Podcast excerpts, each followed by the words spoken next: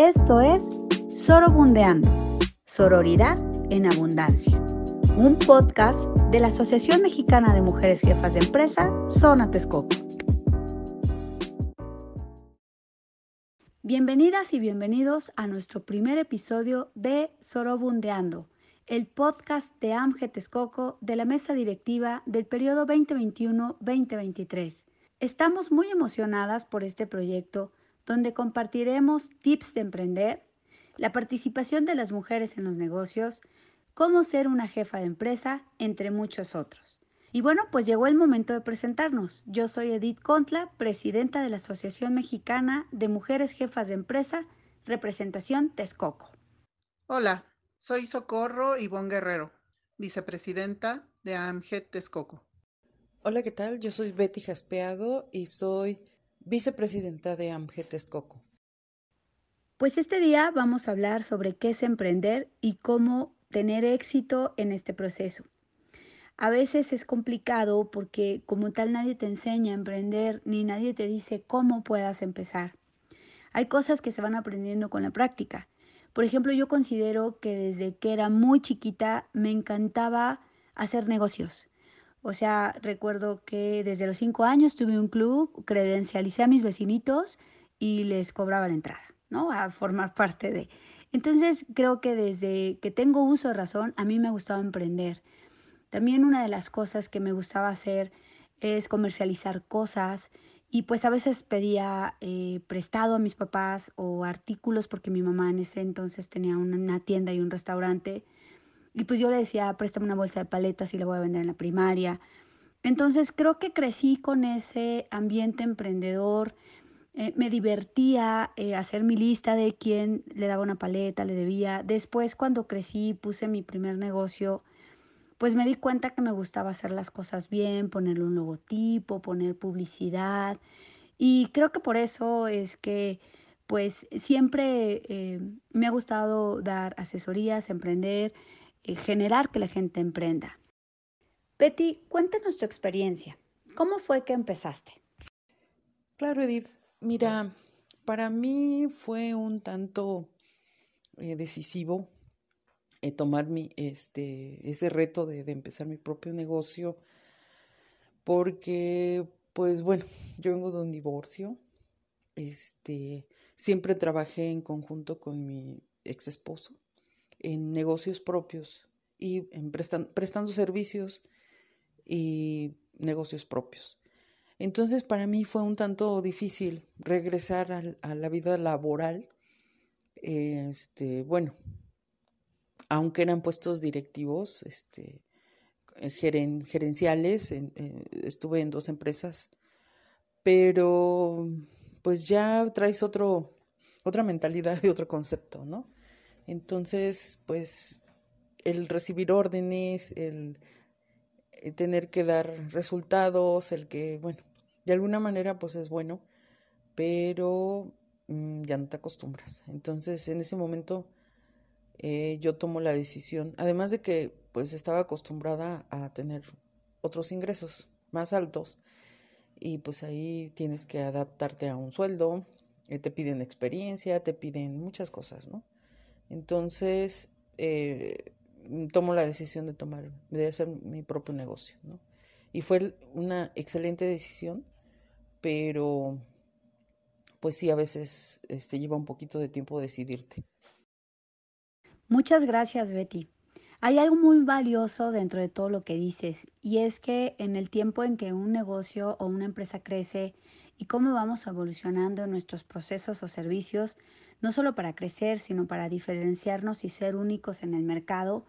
Es un proceso que también pues, puedes adquirir en la escuela, la universidad, diplomados, pero también considero que es el alma de la empresa lo que te va diciendo qué es lo que necesita. O sea, eh, la empresa considero que tiene un sello personal, es como tener un hijo. Eh, ¿Cómo lo educas? Eh, ¿Cómo vas creciendo tu empresa? ¿Qué parte de ti vas dejando en ella? Cómo consideras que puedas hacer diferencia depende mucho como de tu visión personal y de ahí que vas abrazando todos los productos y servicios que ofreces en ella, ¿no? Y bueno, pues como sello distintivo, eh, considero que podemos ver a las empresas y conocer también a las personas a través de ellas, ¿no?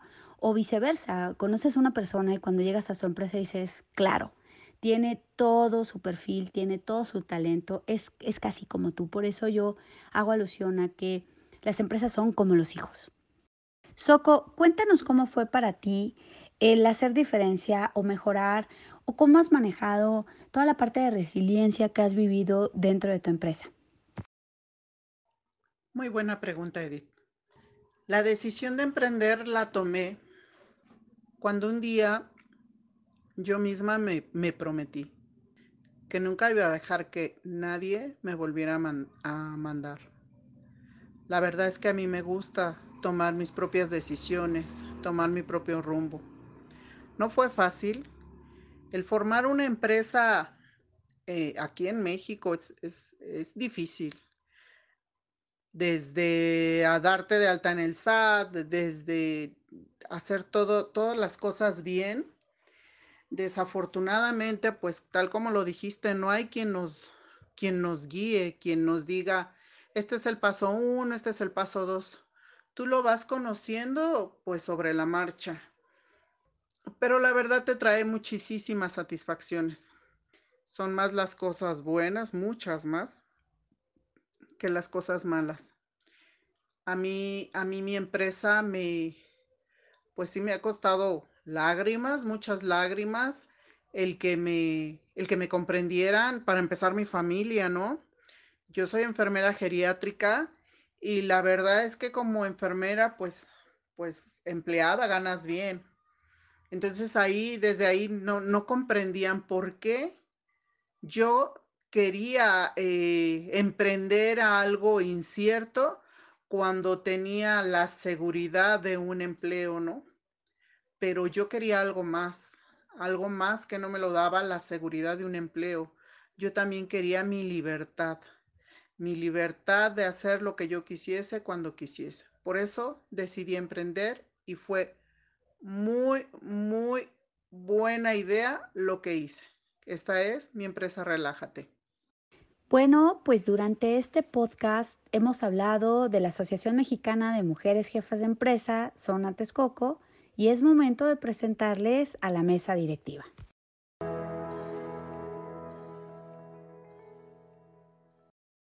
Hola, ¿qué tal? Mi nombre es María Isabel Garcés y soy la secretaria en AMGE Texcoco.